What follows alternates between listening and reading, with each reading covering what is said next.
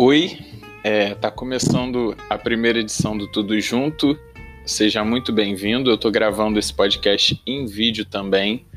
Vou colocar no YouTube, no youtube.com/barra tem tudo junto.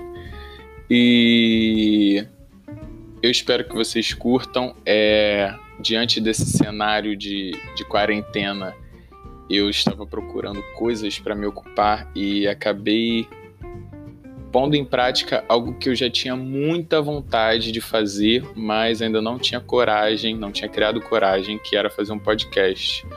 É, então, isso é tudo muito novo para mim, apesar de eu já ter feito vídeos há algum tempo, fazer muito no Instagram para interagir com os amigos e tal, mas assim, podcast é algo muito novo para mim, então desde já eu peço desculpas em qualquer problema no som que possa ter, ou enfim, na abordagem dos assuntos, mas assim, eu gostaria muito de, de que você que está ouvindo ou assistindo, enfim, me dê um feedback sobre o que você achou desse desse conteúdo, o que pode melhorar, o que tá legal, o que é dispensável, enfim, eu quero levando isso adiante, né, caso acabe acontecendo, eu quero melhorar cada vez mais e para isso o retorno de vocês sobre o que vocês acharam é muito importante, tá?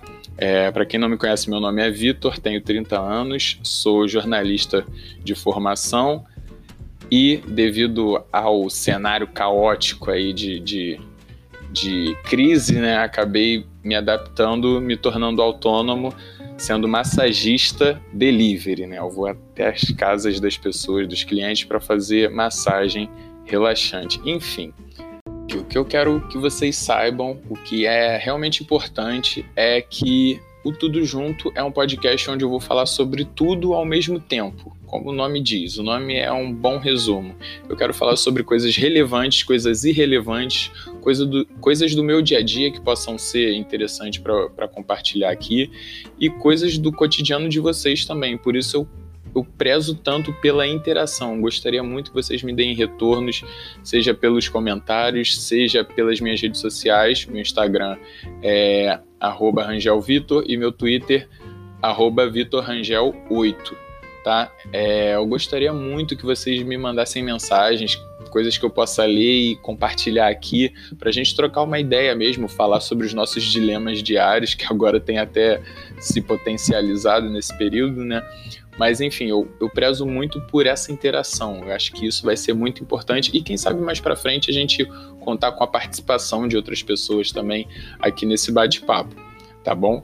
É, vamos nos ajudar nesse período complicado e dando tudo certo, além desse período complicado aí a gente continua, tá bom? Então a gente vai começar esse podcast por um quadro que é um quadro que eu já decidi que vai ser fixo aqui nesse programa, porque eu tenho certeza que o desfecho o desfecho desse, desse problema vai demorar muito para chegar. Então, eu gostaria que vocês me acompanhassem é, nesse quadro que vai sempre abrir o nosso programa, que é o quadro Roda a Vinheta. Qual é o status do meu auxílio emergencial?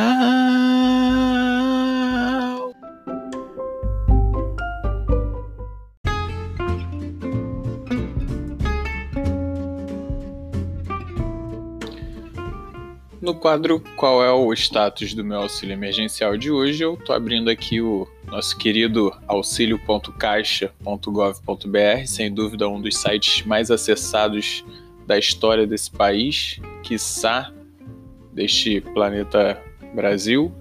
É, e posso ver aqui que minha situação continua em análise. Na verdade, contestação em análise, por quê? O que acontece? Eu fiz o pedido né, do auxílio e foi negado inicialmente com a alegação de que eu tenho um emprego de carteira assinada, coisa que eu não tenho desde julho do ano passado. É, então eu fiz essa contestação porque ou eu tenho é, direito a esse auxílio ou eu tenho que cobrar a minha empresa aí que, que tinha me contratado, que não me mandou embora no papel e está me devendo aí mais de, sei lá, oito meses de salário. Então, um, uma passada rápida aí nesse status para vocês acompanharem a minha saga é, em busca desse, desse meu direito, né? Que é de receber esse auxílio emergencial do governo federal. Muita gente, quando eu falo sobre isso, tipo, uns bolsominions de merda aí, quando a gente fala mal do Bolsonaro, pergunta, começa a questionar: ah, você não gosta do Bolsonaro, mas pediu o auxílio emergencial? Que direito você tem de pedir esses 600 reais que o Bolsonaro vai te dar?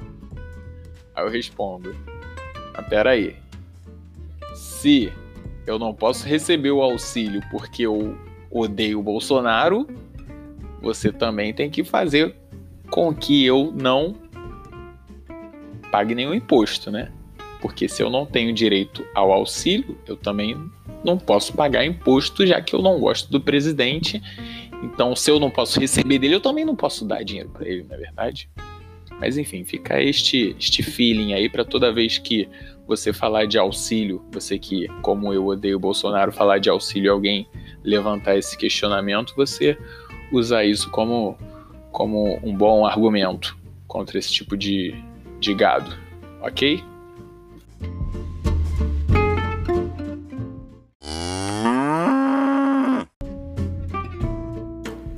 É, entrando aí nos assuntos do, do meu cotidiano, né? Essa semana eu eu assisti, tentei assistir a live do Dilcinho porque não consegui, cara, não consegui, apesar de ser um cara que eu gosto muito, não tenho nada contra.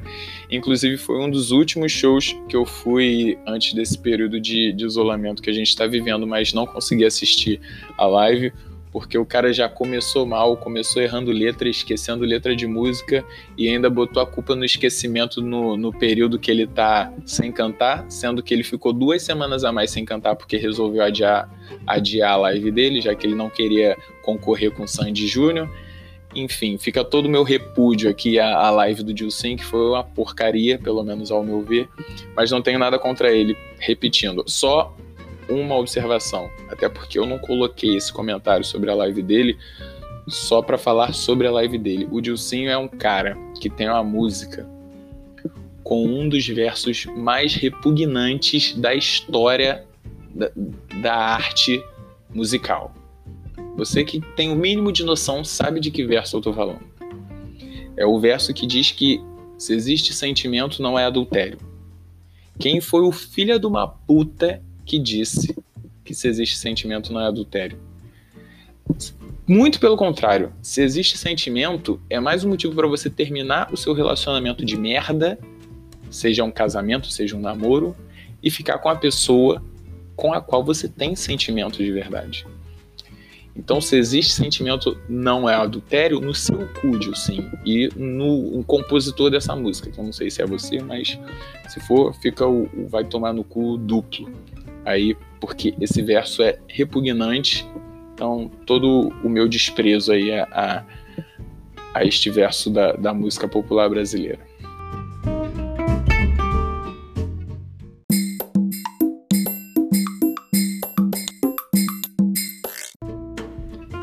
E aí, depois desse momento cuspindo marimbondos, é, eu queria falar sobre um filme que eu assisti essa semana, que foi o Detona Ralph 2, né? Ou Wi-Fi Ralph quebrando a internet, se eu não me engano, o nome do filme é esse. Cara, não tem muito o que falar. É só, tipo, indicar que vocês assistam. Eu devo ter sido o último nerd a assistir esse filme.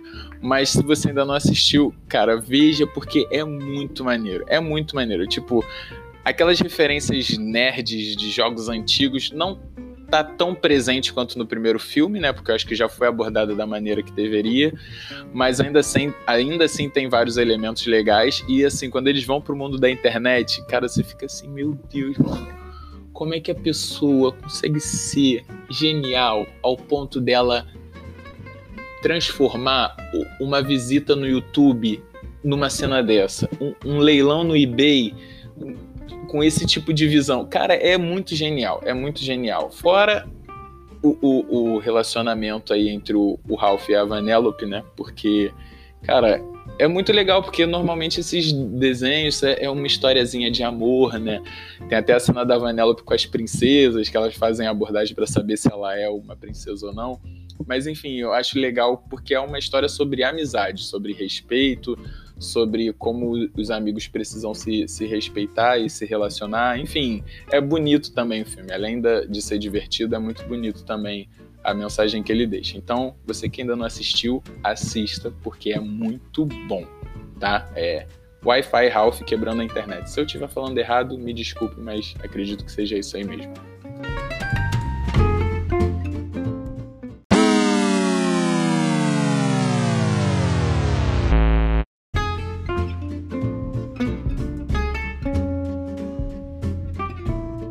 E aí, depois desse momento esquenta coração, eu gostaria de voltar a, a fazer ofensas aqui, a proferir ofensas, porque eu queria saber quem foi o infeliz responsável pela escolha de novelas que seriam reprisadas pela Globo nesse período de, de quarentena. Porque foram escolhas tão ruins, mas tão ruins. Assim, Contra a novela das sete eu não tenho nada, sabe? Eu assisti quando passou a primeira vez e até gostei, acompanhei. Das seis, para mim, tanto faz. para mim, qualquer novela das seis é ruim. Eu não gosto de assistir novela das seis. Mas, cara, era a oportunidade perfeita. Porque o que, que acontece? O vale, o vale a Pena Ver de Novo, ele não, não reprisa temporadas de Malhação.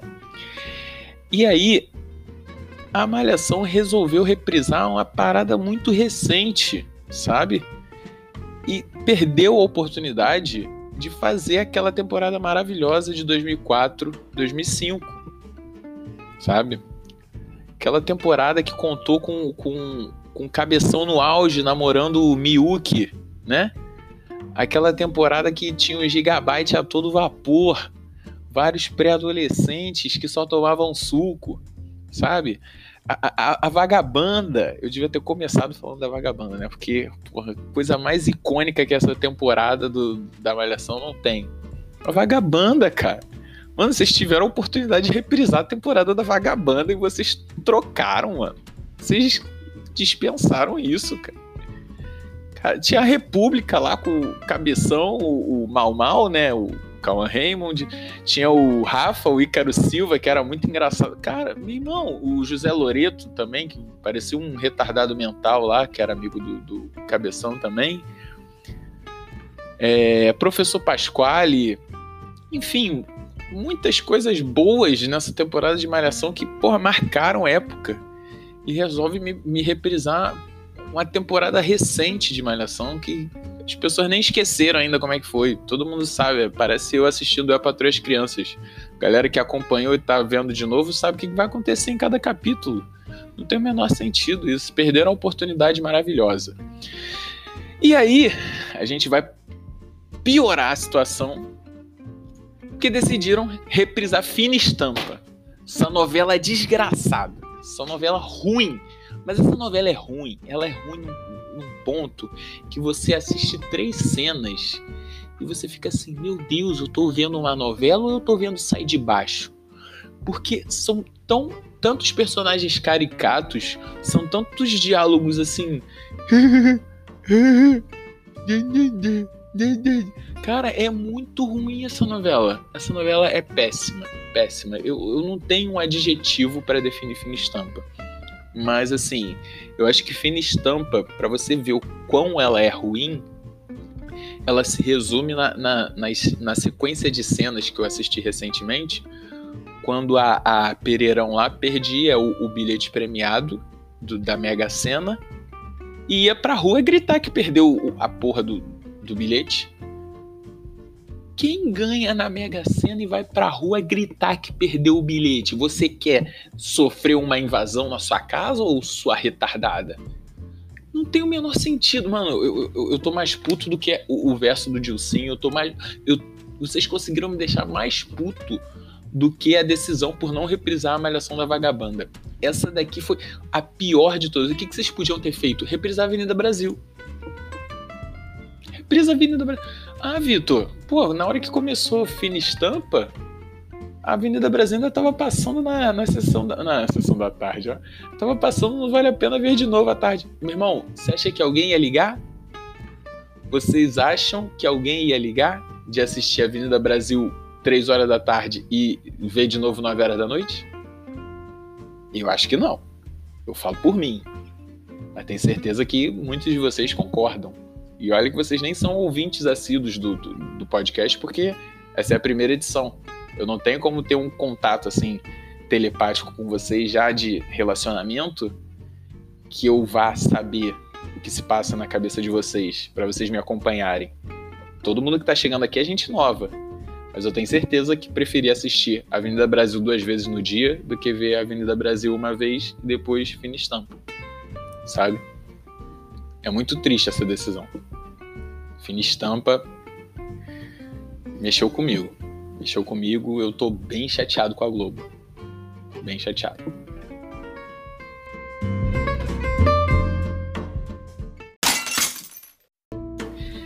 E aí, terminado isso, a gente troca de assunto e vai para um, um, outro quadro fixo aqui do, do nosso podcast, que é um quadro que ele é tão irrelevante que ele nem tem vinheta. É o quadro que eu batizei de assunto irrelevante de hoje. Não tem vinheta porque é sobre assuntos merdas. E o assunto merda dessa semana é a treta entre Fly e Neymar, né? porque, para quem não sabe, caso você viva em Marte, a Fly falou em alguma entrevista aí que deu uns pega no Neymar. E o Neymar fez pouco caso.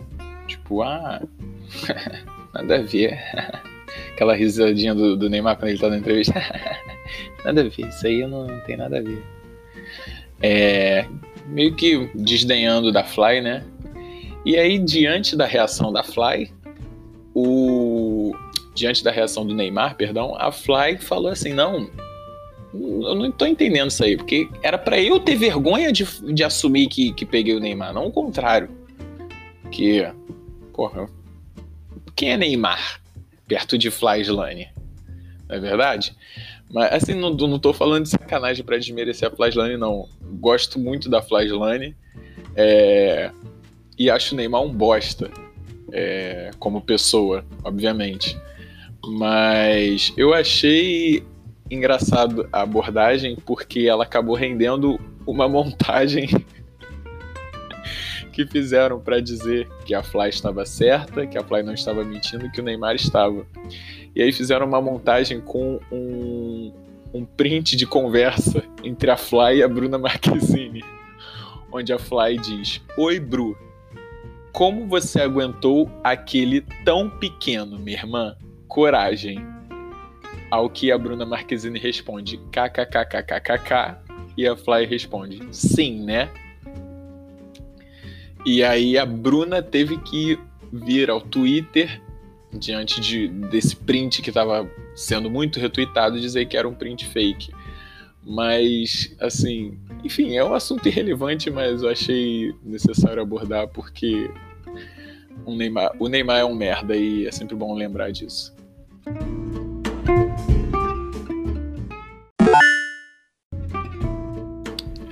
Aí, dito isso, vamos falar de games. Um game específico que estreou hoje. Hoje eu tô gravando o programa, é dia 5 de maio. O beta fechado a versão beta fechada do, do FPS mais novo do pedaço que já é febre entre os gamers de internet, né? Valorant. Não sei se pronunciei certo ou errado, mas enfim. É um novo jogo de FPS com personagens diferentes que têm habilidades especiais e para ter acesso a essa versão beta, né, que é uma versão ainda não oficial, que está sofrendo últimos ajustes aí para ser lançado oficialmente, é, você precisava assistir streams na Twitch, que é um site de streams de jogos. Você deveria assistir pessoas jogando esse jogo para poder conseguir uma chave de acesso para ter é, a oportunidade de jogar esse beta fechado. Eu já consegui a minha, deixei as streams abertas aí durante a madrugada. 10 de manhã fui agraciado com esta chave de acesso e já tô começando a conhecer o jogo aí. Acho que não vou me dar muito bem nele, porque eu, eu sou acostumado a Counter-Strike, e Counter-Strike é, é o mais humano possível, né? Apesar de você levar às vezes 3, 4, 5 tiros e não morrer, ele é mais humano, mais real, no sentido de que é só você, sua arma, seu colete, seu capacete e acabou. Só que esses bonecos têm habilidades diferentes, né? Cada personagem que você escolhe antes do jogo criam muros, cortinas de fumaça, flechas que atravessam paredes. Enfim, é um jogo de FPS com uma pegada um pouco mais fantasiosa, assim. Mas enfim, você que está ouvindo, gostaria da sua opinião sobre Valorant. Não sei se você já jogou, se já assistiu, o que, que vocês acham deste, deste novo game que tem tudo para ser um dos games mais jogados do mundo, porque é da mesma produtora de League of Legends, que é atualmente o jogo mais jogado no mundo. E, enfim, não tem muita graça para fazer, é só para falar sobre o jogo mesmo e queria saber o que vocês acham e se vocês tiverem já a chave de acesso aí, me adiciona lá, entre em contato comigo nas minhas redes sociais e vamos trocar uma ideia e vamos jogar junto. É isso, tá?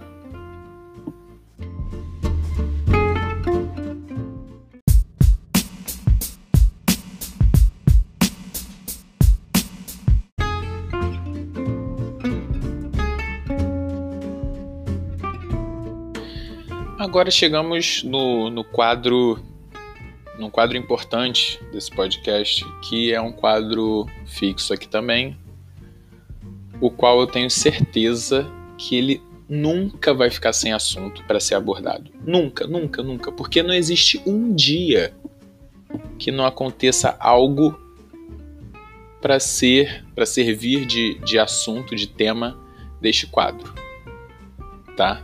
é o quadro que eu fico puto também. Vocês já devem ter percebido que Vitor Puto faz parte desse podcast.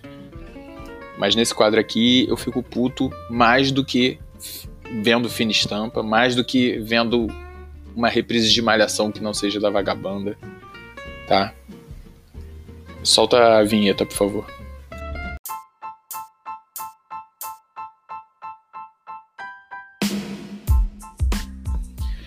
Adivinha o que este filho de uma puta fez dessa vez?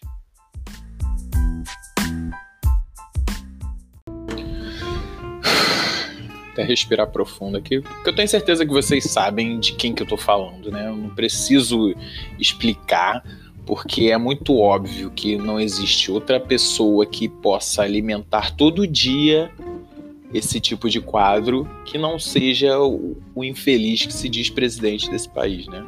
Inclusive, se você veio ouvir meu podcast e você gosta e defende este merda, eu, eu peço que você se retire, tá? Pode dar todo o seu hate aí, mas você tá no lugar errado, meu irmão, pode sair, tá? Então vamos dar um resumo aí do, do que tem acontecido aqui. Porque o que, que acontece? Nessa última, nesses últimos dias aí o Sérgio Moro prestou o, o depoimento dele, né? E ele pediu que a Polícia Federal divulgasse esse, esse depoimento, né? E aí nesse depoimento ele frisou que o Bolsonaro disse para ele que queria somente a Polícia Federal do Rio sob a, a supervisão dele, né? Sob o conhecimento dele de tudo que acontecia lá. E, e aí, depois de disso, ele veio a público, o, o Bozo, e falou que não tinha essa história. Não tinha essa história, mandou mandou repórter calar a boca, ficou puto lá, falou que era uma, era uma invenção da imprensa, era uma, um ataque que ele estava sofrendo porque rolou uma mudança no comando da superintendência da Polícia Federal aqui no Rio e ele disse que não é interferência dele. Inclusive nesse hate dele, nesse, ah, nesse desbravamento dele, ele disse que não tem nem ele nem nenhum filho dele está sendo investigado pela polícia. Ora, ora. Né? É óbvio que não tem nenhum filho dele sendo investigado, porque sem quebrar o sigilo que tinha sido orientados a quebrar, a Polícia Federal pediu para o Ministério Público arquivar o inquérito da denúncia contra o Flávio sobre aquele, aquela questão lá do, do, dos funcionários fantasmas, né, e dos que recebiam e repassavam parte do, da grana para ele, em coisas relacionadas às últimas eleições também, enfim. É óbvio que ele não está sendo investigado, porque a polícia não, a Polícia Federal do Rio, obviamente, não quer investigar o cara. Não deixou de mentir? Não deixou. Mas o cara não está sendo investigado por interferência dele, né? Enfim, é... o governo já orientou as pessoas que o, o Moro citou no depoimento dele a não falar nada para a imprensa sobre as declarações do Moro, né? Porque ele mencionou três pessoas durante o depoimento e essas pessoas foram orientadas pelo governo a não falar com a imprensa sobre estas citações do Moro. Né? É, mas eu gostaria de deixar claro uma, uma, notícia maravilhosa que saiu no Correio Brasiliense, que é um relato do ministro do Supremo Tribunal Federal, senhor Luiz Roberto Barroso, questionando aí a, a, a idoneidade de, de Bolsonaro nesse episódio em que ele está sendo é, orientado a solicitado, né? Orientado não, a solicitado a mostrar os exames dele de que ele de que teria dado negativo para COVID-19, ele está se negando a mostrar porque ele acha que vai ser uma uma humilhação, vai ser uma coisa muito. Ai meu Deus, eu vou estar tá me expondo demais mostrando esses exames. O cara que levantava a blusa em todo programa que ele ia para mostrar a bolsa de cocô. Ele levantava a blusa para mostrar a bolsa de cocô, mas mostrar o resultado do exame para ele, nossa, é uma coisa assim que vai expor de uma forma nunca vista na história desse país. Enfim, o, o Luiz Roberto Barroso Luiz Roberto Barroso disse que se ele não mostrar os exames, ele fica sujeito a impeachment, porque ele vai estar tá cometendo um crime de responsabilidade é, na questão da saúde do país, porque sendo comprovado que ele estava infectado, todas as participações dele em manifestações e toda a imprudência dele é, no comportamento a respeito de, de possíveis contaminações é uma irresponsabilidade que justificaria um impeachment, né? E aí vindo para o Rio, a gente está com o lance do, do, do Witzel dizendo que as pessoas flagradas em aglomerações vão ser levadas para delegacias e vão ser autuadas, né? E tá rolando aí uma orientação do Ministério Público para que o governo do Rio estude a possibilidade de fazer o lockdown, que é fechar tudo, né? Acho que só, não sei se só abre mercado e, e obviamente hospitais, né? Mas eu acho que o lockdown eu não li muito a fundo, mas eu sei que o lockdown é o estado máximo de, de, de, de isolamento social previsto. Então, galera do Rio aí fica de olho porque podemos ter novidades nos próximos dias. Tá? É, eu sei que começou de uma maneira leve e descontraída esse, esse podcast e tá terminando talvez de uma maneira mais pesada, mas assim, eu quero muito falar mal desse filho da puta em todo o meu podcast. E se for para terminar de uma maneira pesada, que seja, sabe? É, eu até aceito sugestões de talvez colocar esse quadro no início do programa ou no meio, o que, que vocês acham, que a gente termina de uma forma mais descontraída abordando outros assuntos, mas, enfim, como eu disse, críticas construtivas sempre muito bem-vindas.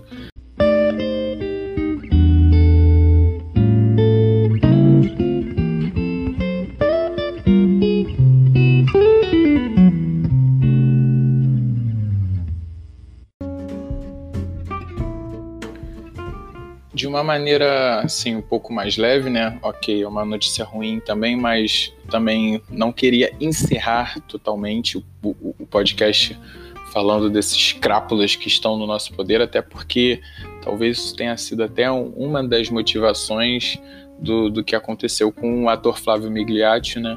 Que, ao que tudo indica, é, se suicidou na, na última segunda-feira, dia 4. Mas eu queria encerrar fazendo uma breve homenagem, enfim, porque toda a comoção que a gente viu parecia ser um cara muito querido no meio.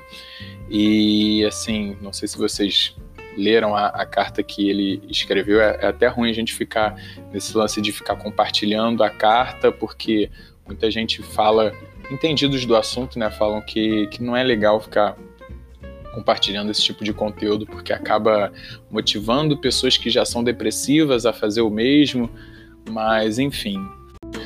Eu acabei tendo acesso a essa carta aí assim, é complicado, né, cara? Uma pessoa que, ao que tudo indica, era muito querida pela quantidade de homenagens que renderam para ele aí nos últimos dias. Parecia ser um cara muito querido no meio onde ele trabalhava.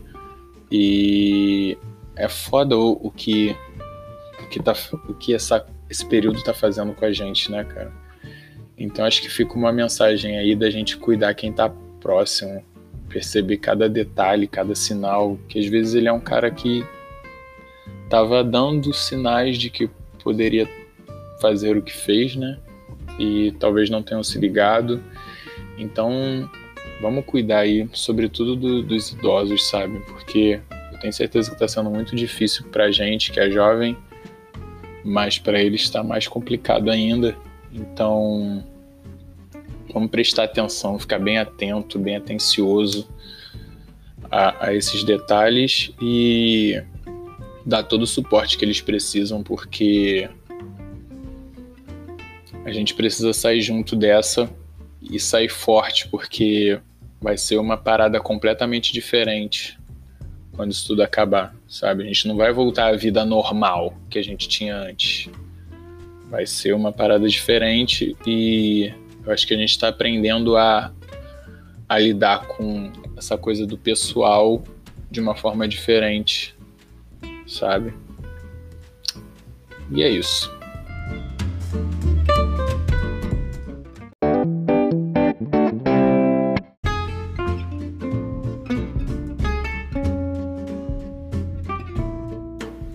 Gente, eu vou encerrar aqui essa primeira edição do Tudo Junto. É, eu acho que eu consegui passar nessa, nesse programa como vai ser essa abordagem minha. É realmente falando sobre tudo, sobre coisa séria, sobre coisa irrelevante, sobre coisa que vai fazer vocês rirem, vai fazer vocês pensarem, vai fazer vocês ficarem putas. Mas eu queria muito o feedback de vocês, gente, é muito importante para mim. Eu vou mandar isso para os meus amigos que eu espero realmente um retorno sincero para saber o que, que vocês acharam, é, o que, que eu posso melhorar, o que, que eu posso descartar, o que, que tá legal eu tenho que manter. E você que está ouvindo esse podcast, você que está assistindo esse vídeo, é... se você puder me dar um retorno, seja por pelo próprio YouTube, seja pelas minhas redes sociais, repetindo Instagram, arroba RangelVitor, Twitter, arroba VitorRangel8, tá? É, eu quero muito lapidar esse podcast, sabe? É, é uma ideia que surgiu do nada.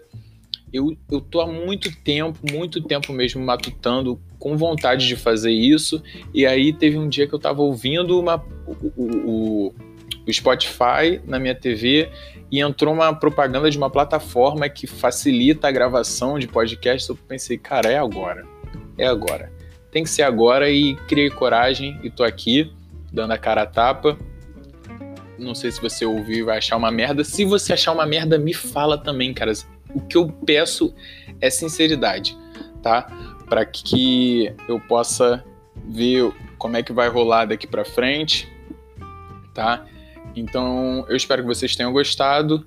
Aguardo o retorno de vocês e vamos conversar, gente. Vamos conversar porque isso é terapêutico para todo mundo. Tenho certeza que desabafos e dilemas diários são sempre bons a gente soltar para para que a gente possa levar a vida adiante e nesse momento é mais importante ainda, tá? Se você tiver já alguma coisa para me mandar pro, pro próximo podcast, algum dilema seu diário, alguma coisa, alguma pergunta que você acha legal eu responder aqui, que vai, vai ser divertido você ouvir, pode me mandar por mensagem de áudio ou de texto, que a gente vai desenvolvendo o, o tudo junto para ele se tornar uma coisa cada vez mais interessante para vocês, ok? Fiquem com Deus, lavem as mãos, fiquem em casa. Até a próxima.